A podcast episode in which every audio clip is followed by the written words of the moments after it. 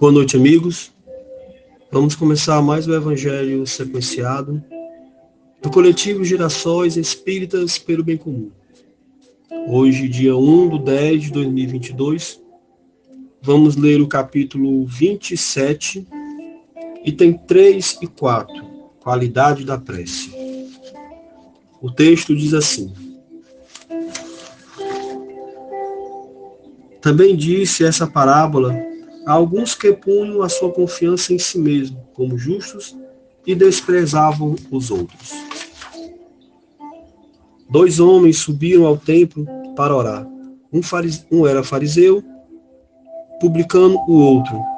O fariseu, conservando-se de pé, orava assim consigo mesmo: Meu Deus, rendo-vos graça por não ser como os outros homens, que são ladrões, injustos e adúlteros, nem mesmo como esses publicanos.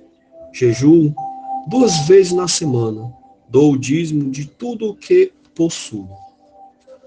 O publicano, ao contrário, conservando-se afastado, não ousava sequer erguer os olhos ao céu, mas batia no peito, dizendo: Meu Deus, tem piedade de mim, que sou um pecador. Declaro-vos que este voltou para sua casa justificado e o outro não. Porquanto aquele que se eleva será rebaixado, e aquele que se humilha será elevado. Lucas. O item 4 diz assim: Jesus definiu claramente as qualidades da prece. Quando orardes, diz ele, não vos ponhais em evidência, antes orai em segredo. Não afeteis orar muito, pois não é pela multiplicidade das palavras que sereis escutados, mas pela sinceridade delas. Antes de orardes, se tiverdes qualquer coisa contra alguém, perdoai-lhes, visto que a prece não pode ser agradável a Deus se não parte de um coração purificado de todo sentimento contrário à caridade. Orai, enfim, com humildade, como publicano, e não com, com orgulho como fariseu.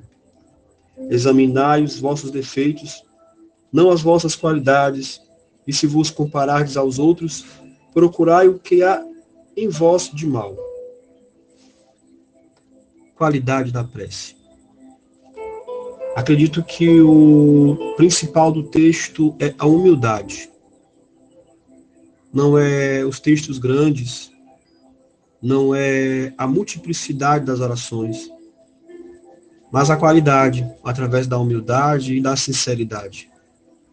Reconhecer os defeitos e buscar, junto com Deus, através da oração, soluções para vencer as dificuldades. Que possamos orar com humildade, buscar compreender o nosso eu interior e sentirmos-nos uno com o Criador quando formos orar.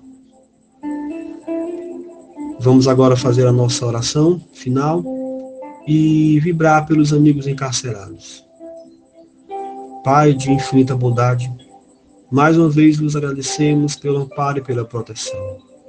Rogo a Ti, Senhor, que possa derramar Tua luz sobre os amigos encarcerados, tanto os do corpo como da alma. Os do corpo estão nas prisões, da alma, deixaram levar-se pelo orgulho, pela vaidade, por todos esses sentimentos que somos nós. Ajudar-nos a compreender, Senhor, a finalidade da vida e buscarmos a esperança. Obrigado, Senhor, que assim seja.